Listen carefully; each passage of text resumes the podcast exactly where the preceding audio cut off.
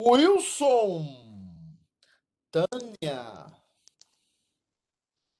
bom dia. Buenos dias, buenos Soares, dias. bom dia. Bom dia. Aninha, bom dia. Como está o Kleber? Rodrigo, bom dia. Bom dia. Dia. Dia. Fala, Rodrigão. Rodrigão, vou- e o seu São Paulo?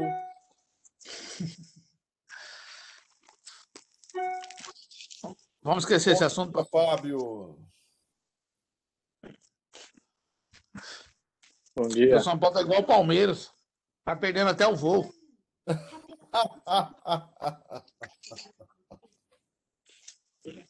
Ah, meu Deus. Bom dia, Nilma. Bom dia, Everton. Kleber. Bom dia a todos. Bom dia, Pastor Pedro. Bom dia. Bom dia. Bom dia, pastor. Bom dia. Como tá? Bom, graças a Deus. Recuperando aqui. Que bom, Clebão. Bênção. Vai recuperar sim. Bom dia, teontologia, que eu não sei quem é, mas deve ser teontologia. Bom dia. Bom, irmãos, eu acho que é isso aí, né? Somos, somos só os eleitos hoje, né? Todo alguns estão de férias, estão passeando. Bom dia, Celinha. Eu vi Celinha agora. Bom dia. Ah, nós estamos falando sobre Trindade. Bom dia. Bom dia, entrou mais gente Bom aí. dia. Simone. Mais gente aí que não cabe na minha tela. Temos já um grupinho aí bom para a gente começar. Então vamos começar. Ah, lembrando, irmãos, que os que estão escalados hoje, que nós temos classe especial de escola dominical para falar sobre assembleia e sobre eleição de presbíteros e diáconos. Essa é uma classe é, muito participativa, hoje às quatro horas da tarde, onde nós vamos começar a falar quais são os poderes da Assembleia dentro do sistema presbiteriano. O que é que a Assembleia tem poder para fazer? Nós vamos começar falando isso. E depois nós vamos falar sobre os atributos de um presbítero e de um diácono que deve ter, né? Já essa semana eu pedi para o Elione eh, pedir ao grupo de diáconos, aqueles que querem concorrer só para diácono, os que querem não querem concorrer para nada, os que querem concorrer só para presbítero e os que querem concorrer para presbítero e para diácono. Então você pode concorrer para os dois, né? Lembrando aí que você pode concorrer para os dois, para os dois ofícios, tá? Então, ah, qualquer pergunta aí você deixa para quatro horas da tarde sobre esse tema, mas eu quero avisar. Eu acho que ainda tem vaga, porque o pessoal está viajando e o pessoal tem um pouco desmerecido essa classe quatro horas da tarde. Se você quiser aparecer lá, você fala com o pastor Ângelo e ele deve providenciar alguma coisa para você, porque eu acho que ainda tem vaga para a classe. Porque agora nós aumentamos de 25% para 45%, para 40% é, a capacidade do templo, né? Porque o CDC mudou. Dito isso, irmãos, vamos lá então. Eu quero compartilhar com vocês, já falando sobre Trindade. Ah, qualquer coisa você abre o seu microfone fala, ou então você digita aqui nos nossos. é, como é que se diz? No nosso chat. Ah, deixa eu ver aqui, chat, chat, chat aqui. Tá bom, irmãos, vamos orar? Eu vou pedir para o Fábio orar para gente. Fabão, Fábio, irmão da Camilinha, ora aí, porque a Camilinha nem acordou hoje, tá tão desviada, tá assim hoje agora, tá desse jeito. Ora aí, Fábio. Senhor Deus, nós queremos te pedir, Pai, a tua presença nesse momento. Queremos que o Senhor nos traga, Pai, a palavra necessária para todos nós nesse momento. Que o Senhor use o pastor Pedro para que possa ter um inter... trazer essa palavra para nós, Pai, e que nós possamos ter os nossos, a nossa mente, o nosso coração abertos para aquilo que o Senhor tem para nós hoje. Amém. Senhor, nos dá concentração, atenção e sabedoria ao pastor para que toda a tua obra seja concluída hoje, nesse domingo e para todo sempre. Amém. Amém. Meus amados, nós estamos falando do Deus tripessoal. Deus é um Deus que tem três personalidades. E isso eu já revisei lá atrás, que ter três personalidades a um ser humano comum é loucura, né? Mas para Deus, não.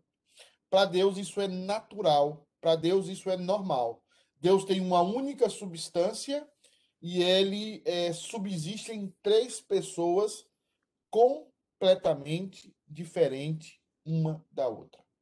E é um só Deus. Esse é o mistério, né, chamado pela teologia do mistério da Trindade. Esse é um mistério, mas ele clama, Deus chama a atenção de que a unidade da igreja deve ter como referência a unidade da Trindade. Isso é uma coisa que nós vamos ver um pouco mais à frente, mas Deus clama que a unidade da igreja ela deve se parecer, ela deve focar-se na unidade da Trindade.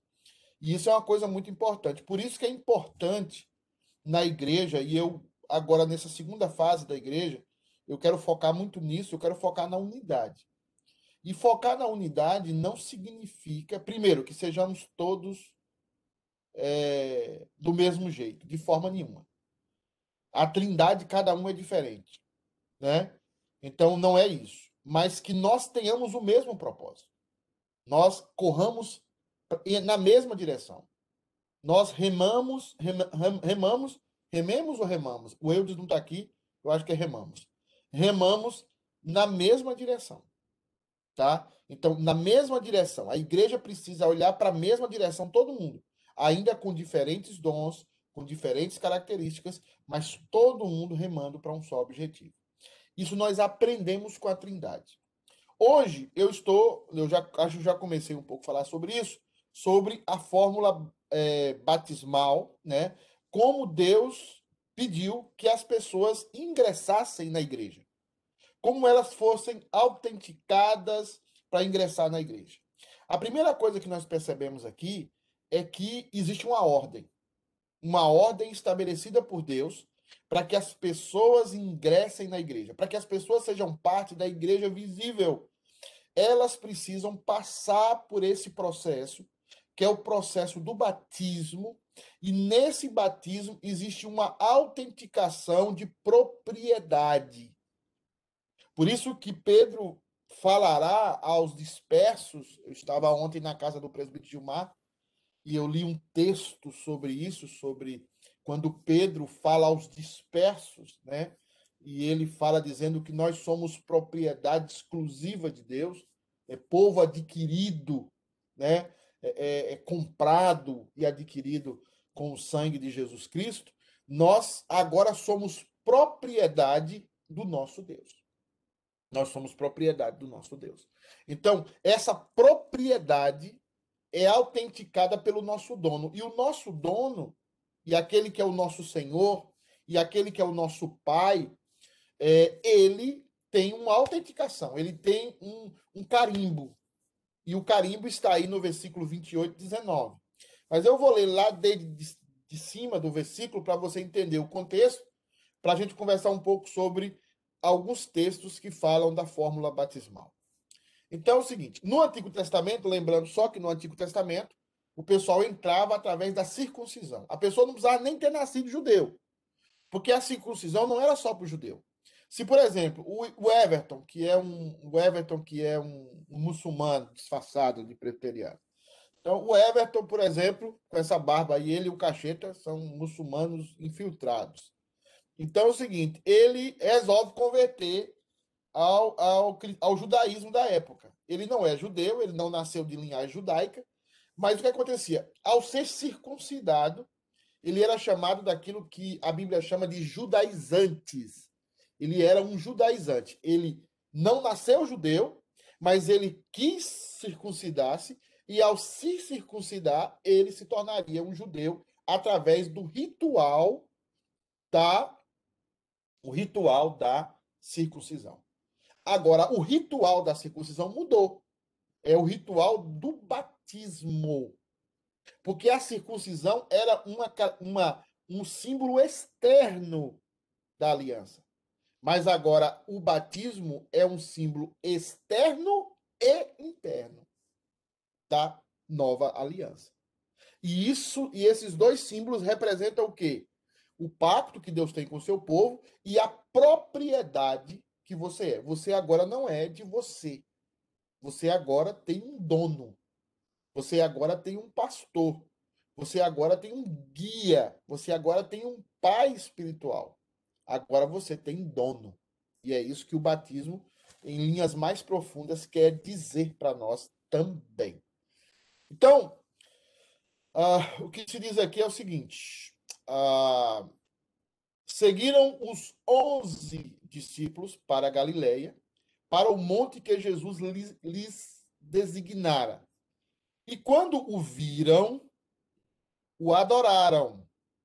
É importante essa sequência de Mateus, porque Mateus está escrevendo para um público que precisava entender que Jesus Cristo era o Messias prometido, mas também precisava entender que Jesus era Deus.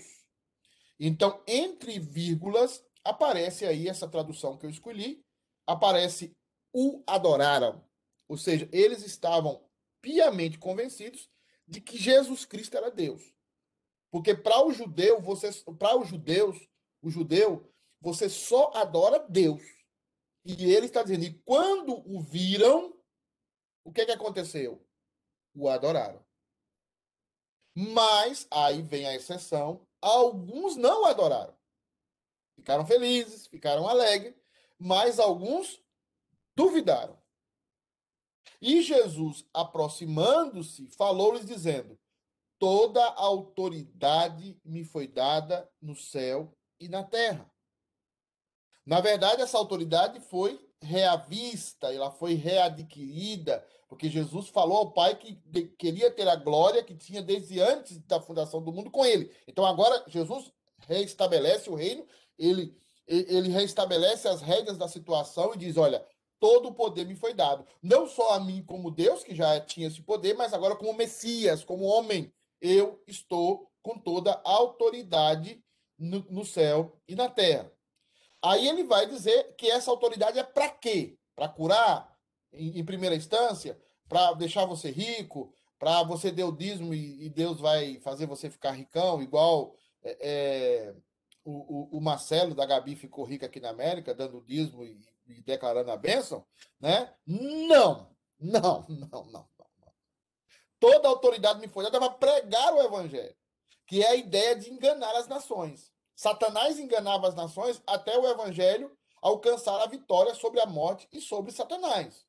Agora, a Satanás não pode enganar as nações. Agora nós podemos ir e pregar o evangelho. Nós podemos anunciar a Cristo com toda a intrepidez, com, com toda a convicção, porque os eleitos serão revelados.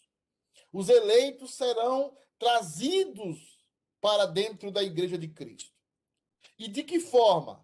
Pregando, ide por todo mundo, fazendo discípulos de todas as nações, e tem um segundo elemento, que aí é a propriedade. Batizando-os. Em quê? Em nome do Pai, do Filho e do Espírito Santo.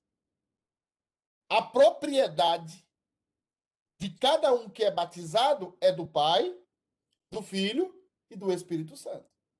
Vós sois propriedade exclusiva de Deus, diz Pedro. E aí o batismo representa que esses três estão dentro de da mesma autoridade. Eles são os donos da igreja. Jesus é o cabeça da igreja, Deus é aquele que fez Cristo cabeça da igreja, e o Espírito Santo é quem sustenta a, a federalidade de Cristo, porque a palavra federal significa cabeça, né? É, é, o Espírito que sustenta a federalidade de Cristo. Eles trabalham em conjunto, eles trabalham juntos, e eles representam o quê? Que nós temos um dono, que nós somos propriedade desse Deus triuno, desse Deus que é um, mas que subsiste em três pessoas. Esse Deus que tem uma só essência da divindade indivisível, mas que representa, está e coexiste e, e, e vive em três pessoas: o Pai, o Filho e o Espírito Santo. E aí ele conclui dizendo: ensinando-vos, ensinando-os a guardar todas as coisas que vos tenho ordenado. Eis que eu estou convosco todos os dias até a consumação do século. Vê que Jesus está dando essa ordem, Jesus está falando que ele vai estar com eles todos os dias, mas ele vai estar através da presença do Espírito Santo. Ele, ele falou para os discípulos: Eu vou, mas eu não vos deixarei órfãos. Eu deixarei o Espírito Santo com vocês, o Parácletos, aquele que está Parácletos, ao lado do chamado. A palavra Cletos é chamado. Chamado. Você botar o nome do filho Cleto, Cleto, eu tinha um, tenho um amigo pastor que chama Cleto. Cleto é chamado, né? Parácletos, que é o Espírito Santo, eu não vos deixarei órfãos, eu vos deixarei o Parácletos em grego, que é o quê? Aquele que está ao lado, aquele que caminha ao lado, aquele que caminha junto, aquele que não vai deixar você órfão, vai estar com você. Então, o Espírito Santo vai estar com você. Então, cada um realiza uma função. O Pai decretou a sua salvação, como eu falei a semana passada, a semana retrasada, sei lá. O Pai decretou a sua salvação. O Filho tornou possível a sua salvação. E o Espírito Santo executa a salvação no tempo e no espaço na sua vida. E é por isso que nós, presbiterianos, não podemos nos esquecer do Espírito Santo. Calvino foi o teólogo do Espírito Santo. E eu vejo muitos de nós ridicularizando a situação do Espírito Santo. O Espírito Santo é Deus, o Espírito Santo tem que ser adorado, tá? Porque ele é Deus, se ele é Deus, ele tem que ser adorado ainda que a função do Espírito Santo é glorificar a Cristo. Ele sempre vai estar apontando para Cristo. Ele sempre vai estar apontando para Jesus. Mas o Espírito Santo é digno de adoração. Então nós adoramos a Trindade excelsa. Né? O antigo cântico antigamente falava isso. A Trindade excelsa será sempre o meu louvor. Então você é possessão desse Deus trino que trabalha em conjunto, que trabalha em unidade perfeita é um único Deus. É como nós, nós somos uma única igreja, um único corpo de Cristo. Não existem dois corpos de Cristo, três corpos de Cristo. É um único corpo de Cristo espalhado por toda a face da terra e em todas as eras da existência humana, o corpo de Cristo está presente.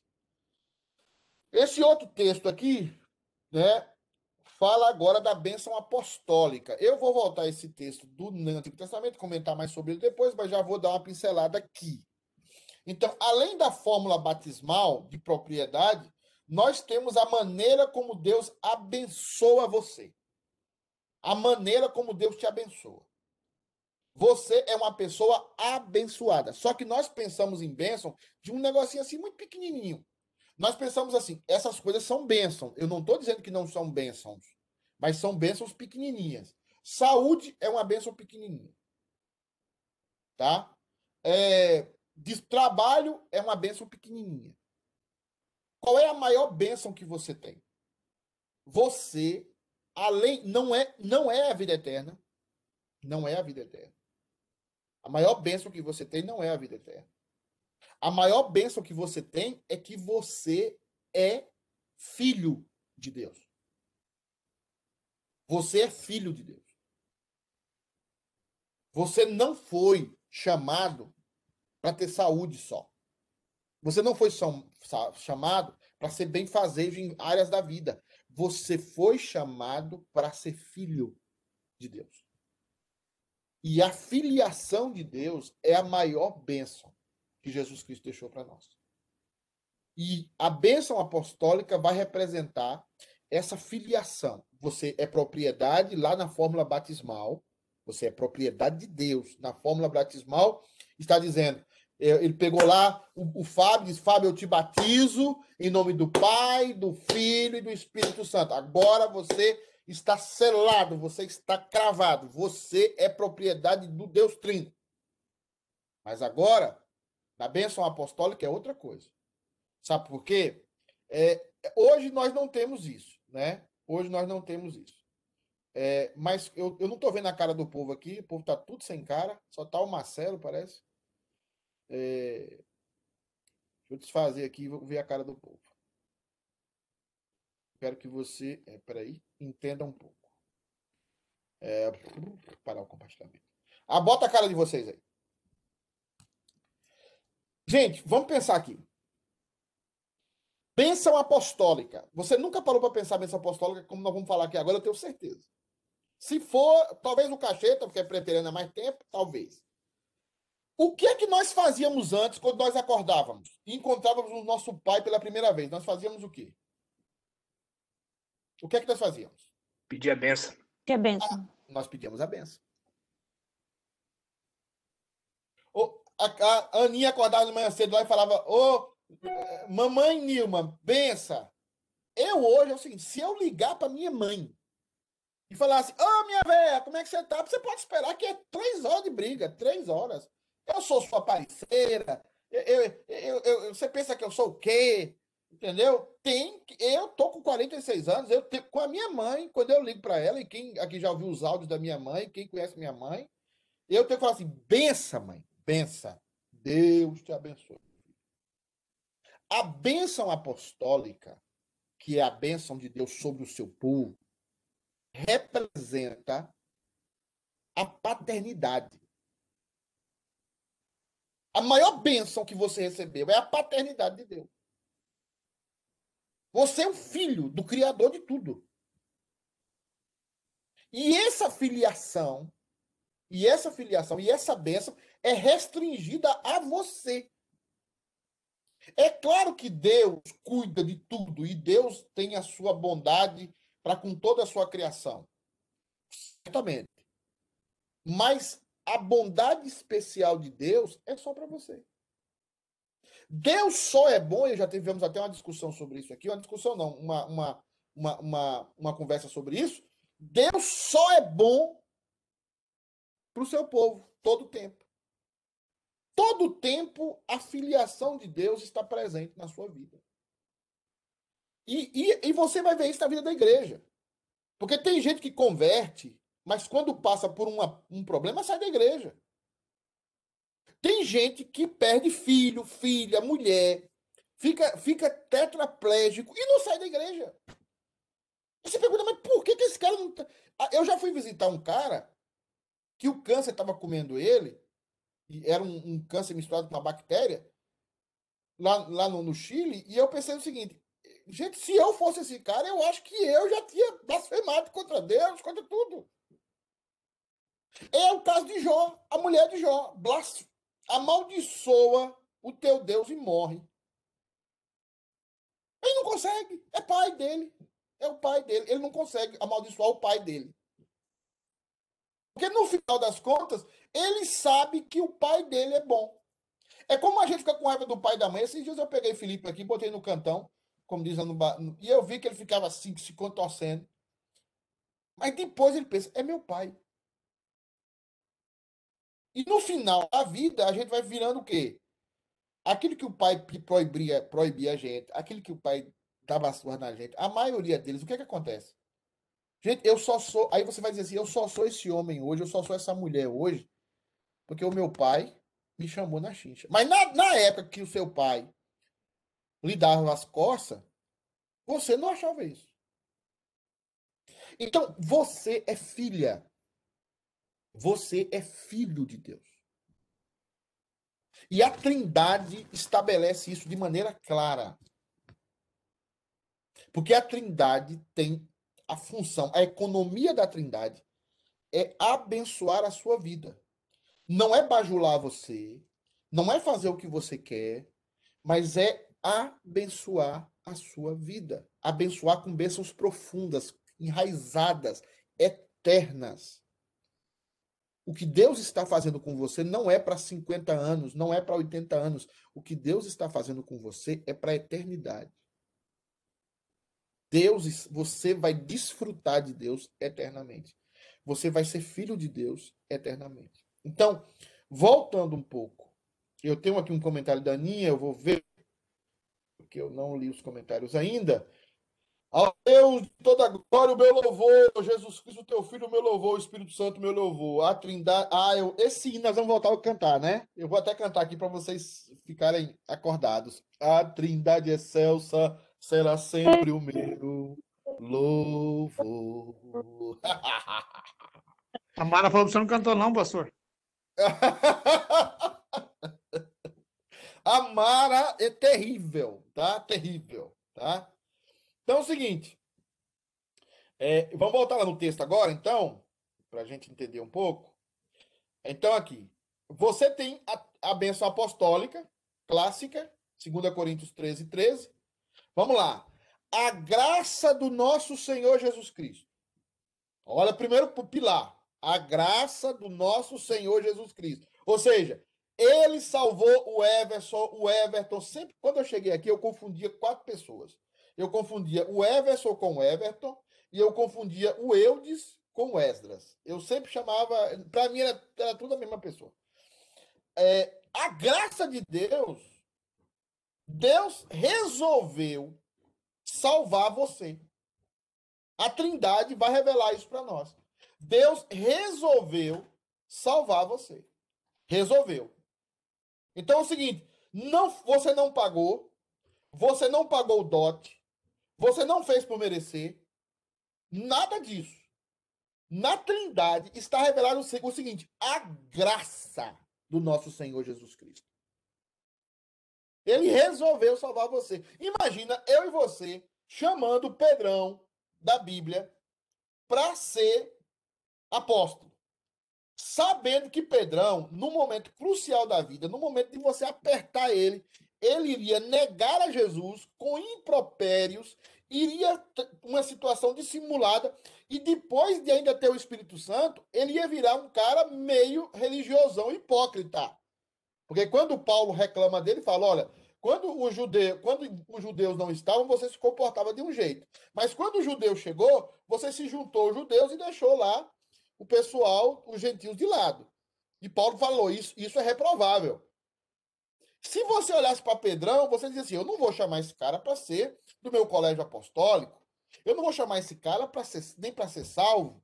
Mas o que é que Deus faz? Deus resolveu escolher Pedro. Deus resolveu escolher você. É a graça do nosso Senhor Jesus Cristo. É graça sobre graça. Você é filho de Deus completamente de graça. Nada mais que isso, completamente de graça. Você não pagou nada por isso. Você não pagou absolutamente nada por isso. E aí vem o segundo elemento, a graça do nosso Senhor Jesus Cristo e o amor de Deus. Aí é o Deus Pai. O que é o amor de Deus Pai? O amor de Deus Pai é o seguinte: quem foi que deu Jesus Cristo a nós? Não, foi Jesus Cristo que se deu a nós em primeira instância. De, Deus amou o mundo de tal maneira que deu o seu filho. Deu o seu filho. Assim, pensa aí, vocês que têm filhos aqui, que me assistem, a maioria que tem filho aqui. Você daria o seu filho para morrer por alguém? Você daria o seu filho para morrer por um pecador, um indigno como você e como eu? O amor de Deus por você, meu irmão, é muito maior do que você imagina. Você não entende a extensão. Eu não entendo a extensão desse amor. Você não sabe, quando você fechar os olhos, o que te espera. Você não sabe quando você, assim, fechar o olho e dizer assim, gente, o que é que me espera na eternidade? Você não sabe o que esse amor preparou para você. Esses dias eu, eu, eu, há uns meses atrás, o ano passado, eu preparei uma viagem, economizei, botei nos envelopinhos lá no banco, para ir com a Fabiana lá para Cancún. Eu, pecador miserável, preparei aquela coisa maravilhosa para ela. ela. ela. até hoje fala dessa viagem é, é, é, que nós fizemos para Cancún. Eu, que sou pecador miserável, não sei preparar nada. Ela ficou assim animada. Essa animação foi bom para mim, me durou aí uns seis meses de, de boa, boa intimidade, né? Imagina Deus. Imagina o que é que Deus tem preparado para você. Quando você fechar o olho aqui. Imagina aí. Se o próprio filho ele não, ele não negou por você. Se o próprio filho ele deu para você. Porque nós ainda não conhecemos a extensão desse amor. Por último, o, a graça de Jesus Cristo está na bênção apostólica, na Trindade, o amor de Deus sobre a sua vida e agora a comunhão do Espírito Santo. O Espírito Santo nos liga. o Espírito Santo faz com que nós estejamos conectados e unidos. Quem é povo de Deus jamais está separado. Quem é povo de Deus jamais está longe. Ainda que você esteja longe da instituição igreja, quem é filho e filha de Deus jamais fica conectado uma da outra. Você não consegue ficar com raiva da pessoa que fez mal para você. Você não consegue é, odiar as pessoas. Você fica com raiva sim por um tempo. Você fica, é, é, você sente o baque daquela má, má atitude contra você, mas a bondade, o amor, a filiação de Deus na sua vida vence. E você perdoa, e você ajuda, e você cuida, ainda que aqueles, aquela pessoa não mereça, mas é seu irmão. A comunhão é o Espírito Santo que dá. É o Espírito Santo que diz assim: cuida. É o Espírito Santo que diz assim: abraça. É o Espírito Santo que diz assim: poderia ser você. É o Espírito Santo que diz: você foi duro com suas palavras. Abraça esse irmão, cuide desse irmão. Por quê? porque a bênção do Deus Trino está sobre a sua vida. Você foi agraciado com a graça mais sublime, você foi amado com o amor mais profundo, e agora você agracia os seus irmãos, e agora você está aprendendo a amar profundamente os seus irmãos, tudo isso nesse Deus Trino, que está te ensinando isso. A graça do nosso Senhor Jesus Cristo e o amor de Deus Pai e a comunhão do Espírito Santo sejam com todos vós. A bênção apostólica está aí a Trindade refletida em toda a sua economia. O Apocalipse 1:4 diz assim: João, as sete igrejas que se encontram na Ásia, graça e paz a vós outros. Graça e paz a vós outros. Duas palavrinhas aí bem legais da parte daquele que é, que era e que há de vir. Aqui João confunde Deus com Jesus, o Pai com o Filho. Ele mescla o Pai com o Filho, porque o Pai é o representante do Filho, o Filho é representante do Pai. Então ele mescla aquele que é, aquele que era e aquele que há de vir. Porque quando Deus se apresenta, como é que Deus se apresenta a Moisés? Hã? O que eu direi ao teu povo lá no Egito? Deus fala: Eu sou, eu sou. Me enviou, eu sou. Me enviou. Então você, você precisa dizer isso: Eu sou, te enviou. Então, quando você observa essas coisas, você está vendo que Apocalipse João está se é, é, referindo àquele que é, aquele que era, é a ideia de que Jesus esteve no meio deles e que a maioria daquele povo conheceu a Jesus, e aquele que há de vir, que é o próprio Jesus que vem em glória representando. Então ele mistura o Pai com o Filho nessa primeira afirmação. E aí ele compromete, ele está, o grego é assim mesmo, ele, ele é autoexplicativo sempre, da parte dos sete espíritos que se acham diante do trono de Deus. Aí ele está falando do Espírito Santo. A palavra sete espírito aqui significa o espírito perfeito, o Deus espírito, o Deus espírito que está diante do trono e a parte do sete espírito, aquele cuja nós, cuja a, a, a, a capacidade de exame, de análise, ninguém pode fugir, ninguém. É aquele que sonda os corações, é aquele que examina a alma humana, é aquele que prescruta a alma humana não dá para fugir de, do Espírito de Deus. Davi fala: para onde me ausentarei do teu Espírito? Se eu subir aos céus, aí tu estás. Se eu descer, descer ao mais. Por isso que nós não podemos mentir ao Espírito. Agora presta atenção. Presta atenção. Eu vou fechar de novo e quero abrir para vocês aí, porque eu sei que alguns devem estar dormindo, porque hoje vocês não estão perguntando, deve estar dormindo.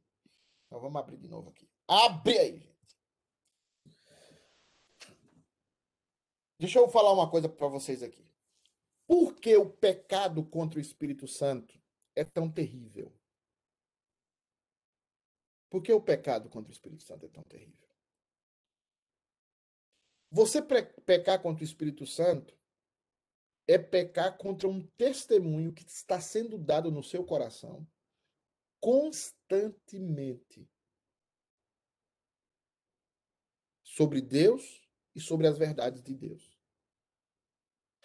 Veja, quando você tem uma vida de oração, você não consegue mentir para Deus. Faça o teste. Faça o teste quando você vai lá sozinho no quarto ou dentro do seu carro. Em algum outro local sozinho e você está orando. Quem na oração consegue mentir para Deus sozinho? Quando você está sozinho, você não consegue mentir. Mas o ímpio consegue. Quem peca contra o Espírito Santo consegue. A oração dele é mentirosa, ainda ele estando só. A, a, música mais bonita para mim evangélica é a música do Jesus Adriano Romero, que se diz assim: quando nadie me vê, é, quando ninguém me vê, quando ninguém está olhando para mim.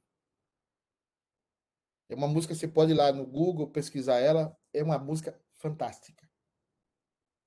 Tá? É uma letra fenomenal. Ele fala na intimidade. Aonde não pode existir mais que a verdade, diz a música. Ali sou sincero. Ali minha aparência de piedade se vai. É ali que você demonstra que tem o Espírito Santo. Porque quando você dobra os seus joelhos ou quando você está só, você não consegue mentir. Se você adulterou, você não consegue chegar para Deus sozinho no quarto e dizer assim: Senhor, eu, eu, eu, eu não deitei com aquela mulher, não. Você não consegue. Mas se você está com outras pessoas, você consegue. Por isso a vida de oração nos faz ser verdadeiros. Por isso a vida de oração nos muda. Não muda Deus. Porque a gente vai aprendendo a ser verdadeiro. É isso que o Espírito Santo faz. É isso que a ação do Espírito Santo faz na nossa vida. Nos ensina a ser verdadeiros conosco mesmo. Com nós mesmos. E essa é a ação do Espírito Santo de Deus no texto que nós estamos vendo agora. Quanto mais um homem, quanto mais um homem tem uma vida de oração, mais ele é sincero consigo mesmo.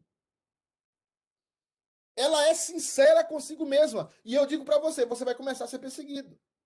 Porque o mundo não gosta da verdade. O que, é que a Bíblia fala? Eles odiaram a verdade. Eles odiaram a verdade. Eu sempre falo isso com Fabiana. Eu, eu sempre dou esse exemplo do namoro. Quando a gente está namorando, os mais velhos aqui, a gente ia o quê? A gente não buscava luz. A gente ia para um lugar escuro. Por que, que a gente namora no lugar escuro? Porque a gente não gosta da verdade. A gente não gosta da luz. Mas o Espírito Santo de Deus, a terceira pessoa da Trindade, ele nos ensina a amar a verdade. A amar a luz. E é ele que ministra lá nas nossas vidas de oração. Os sete Espíritos de Deus é isso. E da parte de Jesus Cristo, versículo 5, a fiel testemunha, o primogênito dos mortos e o soberano dos reis da terra. Olha aqui que legal. Fiel testemunha, o primeiro a ressuscitar, primogênito dos mortos, e o soberano. Aqui é, é o estado da, da, da, da glorificação de Cristo. Ele se manteve fiel na sua vida, ele testemunhou de Deus na sua vida e por isso ele foi crucificado. Uma das razões. A outra razão é porque ele tinha que se apresentar por nós. Né? A segunda razão é que ele ressuscitou da morte, ele é o primogênito dos mortos, ele vence a morte. E ele se torna o quê? Aquele texto que nós lembramos no começo. Toda autoridade me foi dada no céu e na terra.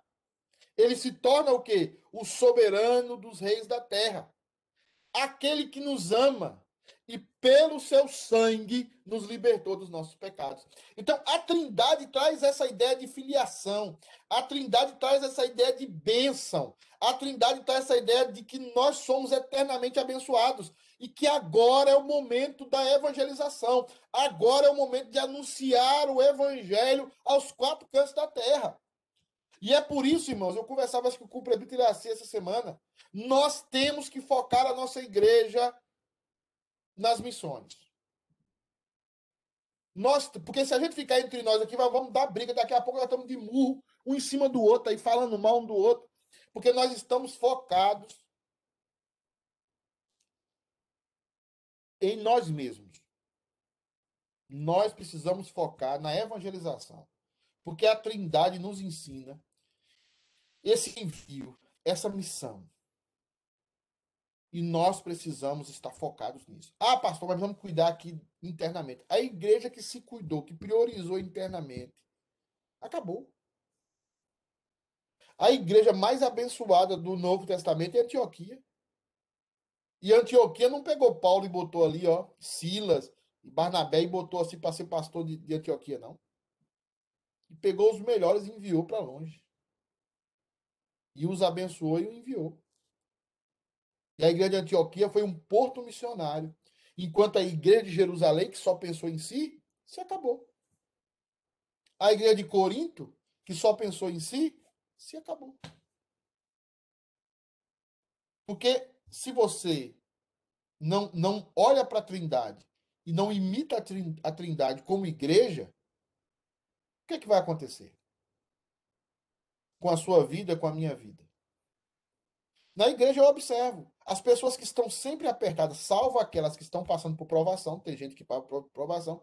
As pessoas, eu mesmo já passei por muita provação financeira.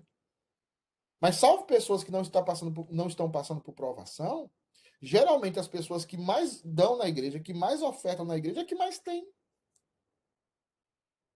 Geralmente as pessoas que mais estão trabalhando na igreja, que mais estão se dedicando na igreja, é que mais tempo tem com a família. Geralmente é assim. Agora, o cara, quando é religioso, é outra coisa. Mas geralmente, o cara que está servindo a Deus de uma forma séria, ele tem tempo para a família, tem tempo para a igreja, ele tem tempo para tantas coisas, para trabalhar, para lazer. Porque nós estamos olhando, porque esse talvez esteja olhando para a Trindade. Esse versículo aí do Velho Testamento eu vou pular, porque eu vou conversar sobre a é, textos do Antigo Testamento mais à frente. Eu não sei se tem um comentário. Tinha um comentário aqui, eu acho que era um comentário que já tinha passado. Já tinha passado. Só a Aninha está comentando hoje, né? Deus viu o amor grande em Abraão, mas não deixou matar o seu próprio filho. Mas Abraão estava entregando Isaac para Deus e não por um ser humano. O único que fez a entrega para o ser humano, Deus verdadeiro. Impactante mesmo. Nunca entenderemos esse amor. Obrigado, Jesus. É isso mesmo, Aninha. É isso mesmo. Esse amor foge à nossa compreensão, né, o quanto Deus nos ama. É, vou pular então, número 6, para quando eu for falar sobre os textos do Antigo Testamento. Ah, outra coisa aqui, textos gerais sobre a Trindade né, no Novo Testamento. Vamos aqui vê-los. Primeiro aqui é 1 Coríntios, né? 1 Coríntios. Ah, Ora, os dons são diversos, mas o Espírito é o mesmo. Também há diversidade nos serviços, mas o Senhor é o mesmo. E há diversidade nas realizações, mas o mesmo Deus é que opera tudo em todos. De novo, a presença da trindade, da trindade na operosidade da igreja.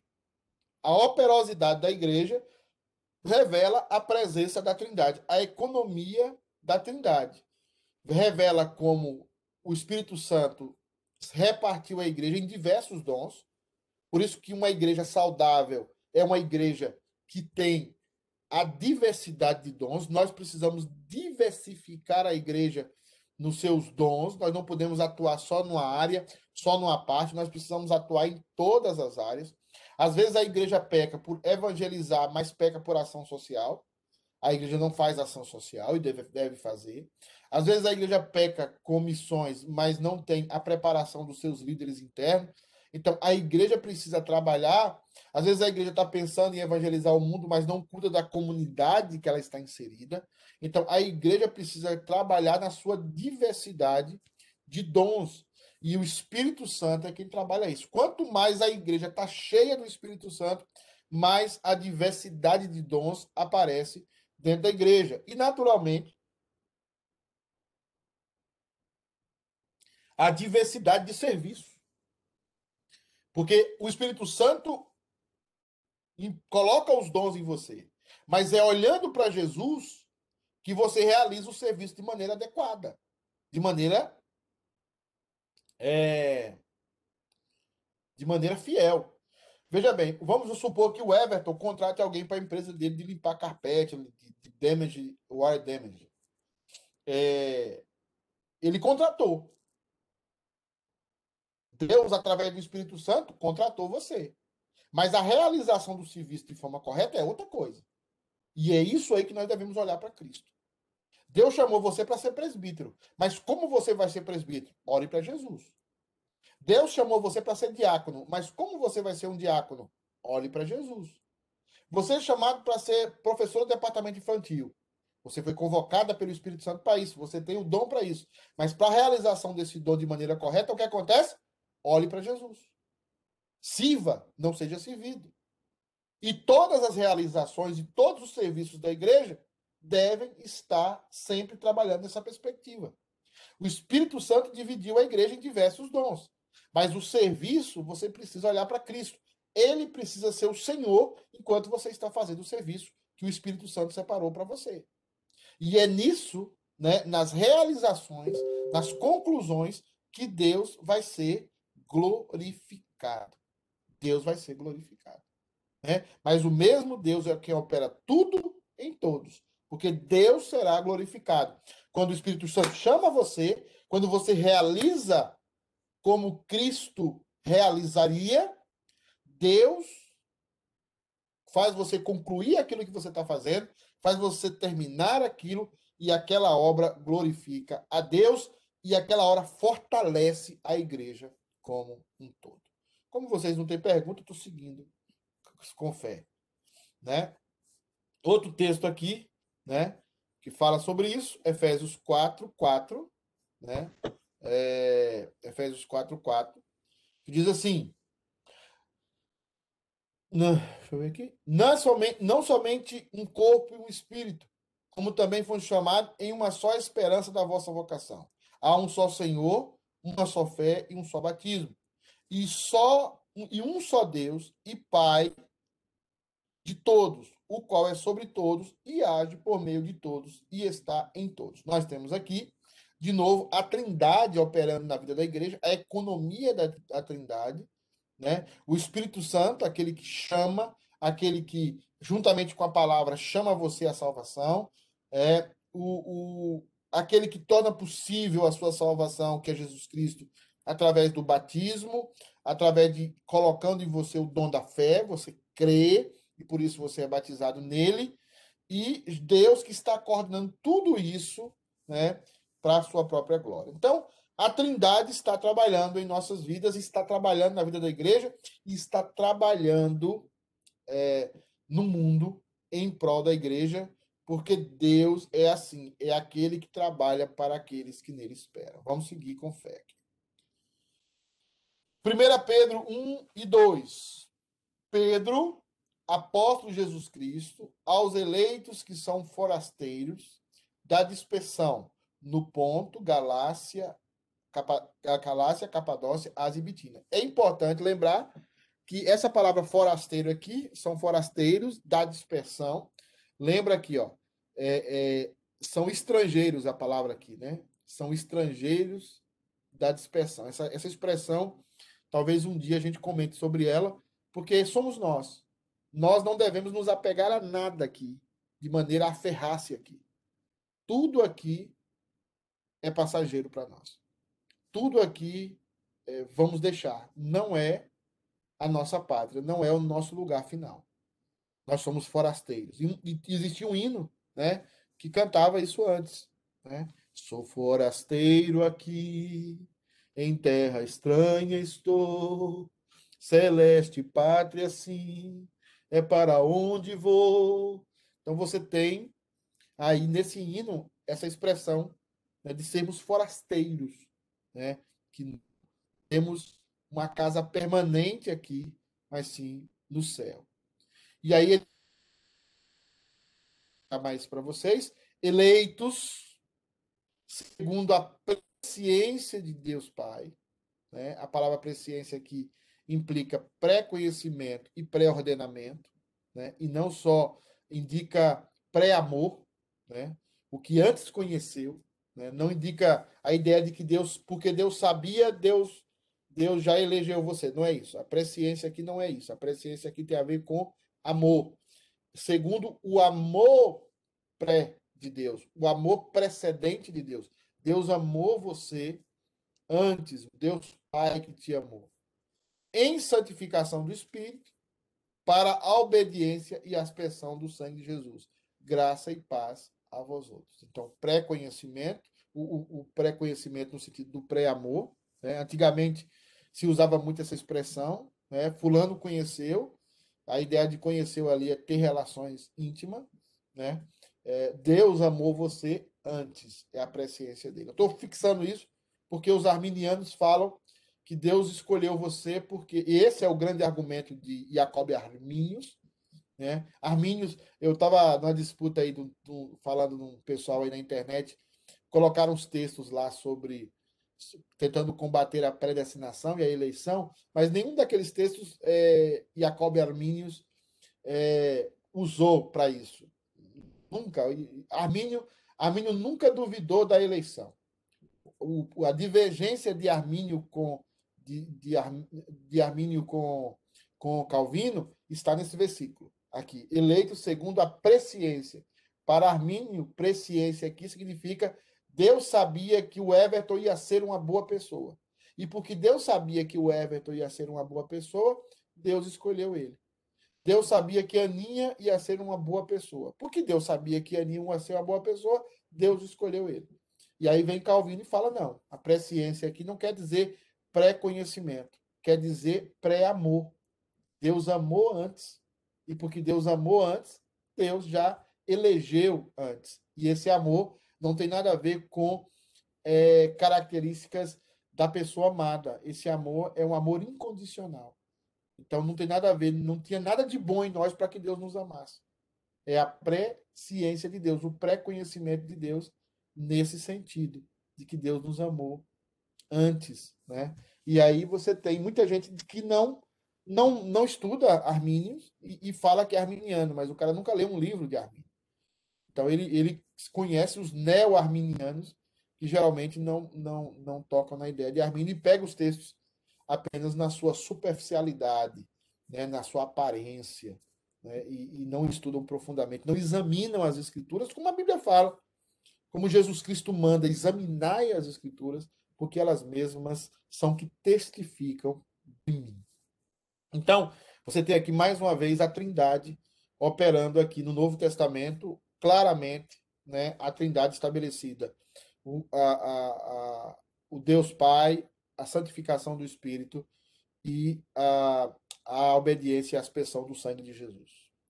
Como vocês estão caladinhos, eu estou seguindo. Tá? Judas, né, 1, 20. Alguém mandou uma pergunta aqui. É possível o religioso entender todas essas coisas se não for revelado para ele? Ou ele pode entender, mas duvida e não quer esta responsabilidade? É possível mesmo se converter, se entende e rejeita mesmo sendo eleito? Bom, Iraci, eu não entendi muito as suas perguntas, são várias, mas eu vou tentar decifrá-las aqui, né? A primeira pergunta aqui é: é possível um religioso entender todas essas coisas se não for revelado a ele? Não. Se não for revelado, obrigado, pastor se não for revelado a ele, não. Não. não. A trindade e a operosidade da trindade é revelação divina. Se não é revelado a ele, esquece. Tá? Não é pela mente, não é lógica, não é pela argumentação, precisa ser revelado. Tá? Precisa ser descortinado na frente dele. Ou pode entender, mas, mas duvida e não quer esta responsabilidade. Não, aí é a briga nossa, né? uma vez que você entendeu isso que Deus revelou a você, nós vamos brigar a vida toda conosco mesmo e com Deus acerca disso. Isso é o processo de santificação. Uns vão estar mais adiantados, outros vão estar mais atrasados, mas o que vai manter a sua permanência nessa vida é a missão que Deus tem para você. A missão que Deus estabeleceu para você, ela vai se cumprir. Agora, o estágio de santificação na sua vida, ele vai ser variável para cada um de nós. Né? O ladrão da, na cruz tinha nível de santificação 0,1 né? mas foi para o céu igual nós. É, é, nós já estamos mais tempo, deveríamos ter santificação mais avançada do que o ladrão na cruz. Mas é, isso é a briga que nós vamos ter. Vamos duvidar de algumas coisas às vezes, vamos é, é normal no processo, mas uh, no final vamos ser salvos, porque a salvação, ao final, é pela graça, não é pelas obras, né? É possível mesmo se converter? Sim, claro que é possível. É, sempre é possível se converter. Né? Para Deus tudo é possível. Então, nós precisamos pregar justamente porque é possível qualquer pessoa se converter. Se entende e rejeita mesmo sendo eleito? Sim, sim, sim. A pessoa pode rejeitar algumas doutrinas da Bíblia, como, por exemplo, eu chamei lá na discussão no Facebook, chamei os nossos irmãos arminianos porque você pode ser arminiano e, e ser irmão em Cristo. Né? Você não pode é, é, é, dizer que o outro não é crente porque não crê em algumas coisas periféricas que você crê. E a doutrina da eleição ela é periférica, ela não é central. Tá? Central, crer no Senhor Jesus como seu único suficiente Salvador, crer nas Escrituras como palavra de Deus do Velho e do Novo Testamento, crer que você é um pecador que nasceu em pecado, crê que o sacrifício de Cristo é suficiente, crê que você não pode alcançar a salvação pelas obras, somente pela graça. Tudo isso é a espinha dorsal do cristianismo. Se você não fere a espinha dorsal do cristianismo, é salvação. Agora, se crê no dom de línguas, no crê que, que o dom de línguas é contemporâneo ou não, se crê que, que, que tem que gritar, que é outra coisa, isso aí é outra coisa, isso aí é periférico. Isso eu não posso dizer que a pessoa não é salva porque ela não crê na mesma doutrina que eu creio, as doutrinas periféricas que eu creio. Né? É, é, eu não posso julgar a pessoa assim. Isso seria leviano e seria muito ruim para mim se eu estivesse fazendo algo até contra o Espírito Santo. Né? Então, por isso eu tenho baixado a bola de muitos pseudos calvinistas que ficam com raiva dos pentecostais, ficam com raiva disso. Nós não temos ter raiva de ninguém, são nossos irmãos.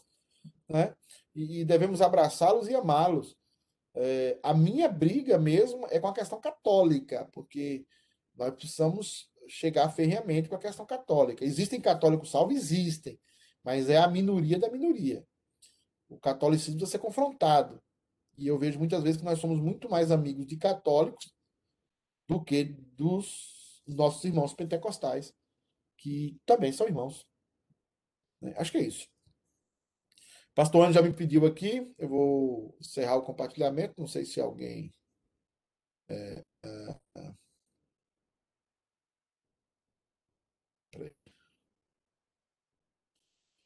é isso, irmãos, para hoje. Tudo bem?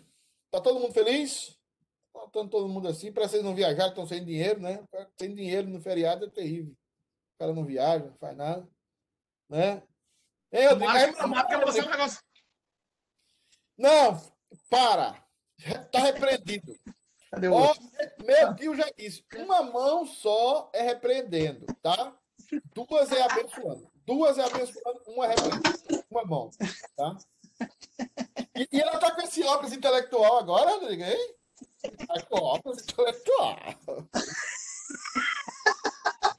Aqui em casa não economiza, não, pastor. É, não, intelectual. A Camilinha acordou. E o Benjamin? Benjamin, meu filho, você acordou sua mãe. Sua mãe é comendo manhã, meio-dia, de noite, de madrugada. Manhã, meio-dia, de noite, de madrugada. Ah, agora tenho desculpa, né, pastor, para minhas comilanças. Por enquanto, ainda tem três meses ainda. Aqui em casa, tô, a mulher tá me cortando tudo. Esses dias eu comi uma, umas folhas com, com, com, um pedaço de, de, de, bife, não sei o que, bife de soja. Eu, eu, tô, eu falei com ela, eu vou ficar grávido. Porque se eu ficar grávida, eu vou poder comer o que eu quiser. É isso aí. Eu, eu, eu, aí fica ficar... grávido junto com ela, ué. É, eu, eu, falei, a Camilinha pode comer o que quiser, e eu não posso comer nada? O, Ale, o Ale tá grávido junto aqui, ó. O Ale, meu Deus do céu.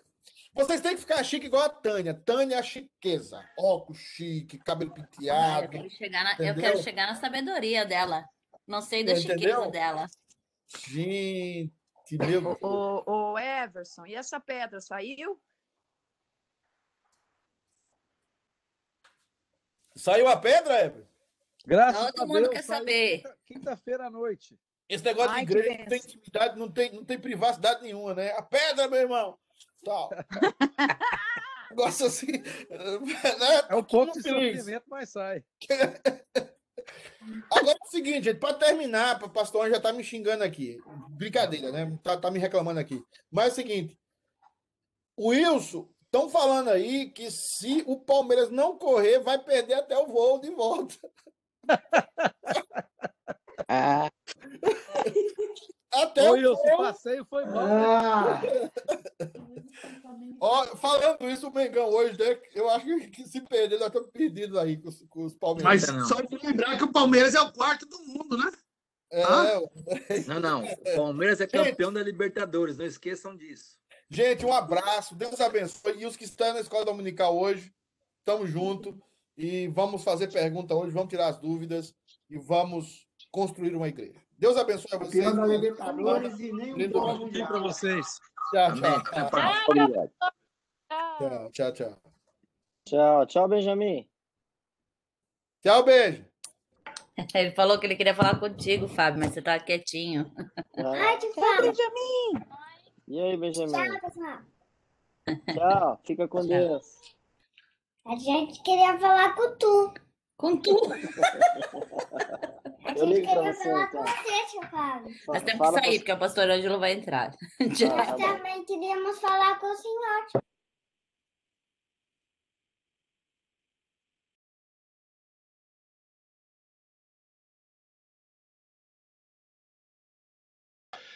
Nilma, bom dia, querida. Sai da sala para eu poder fechá-la aqui, fazendo um favor.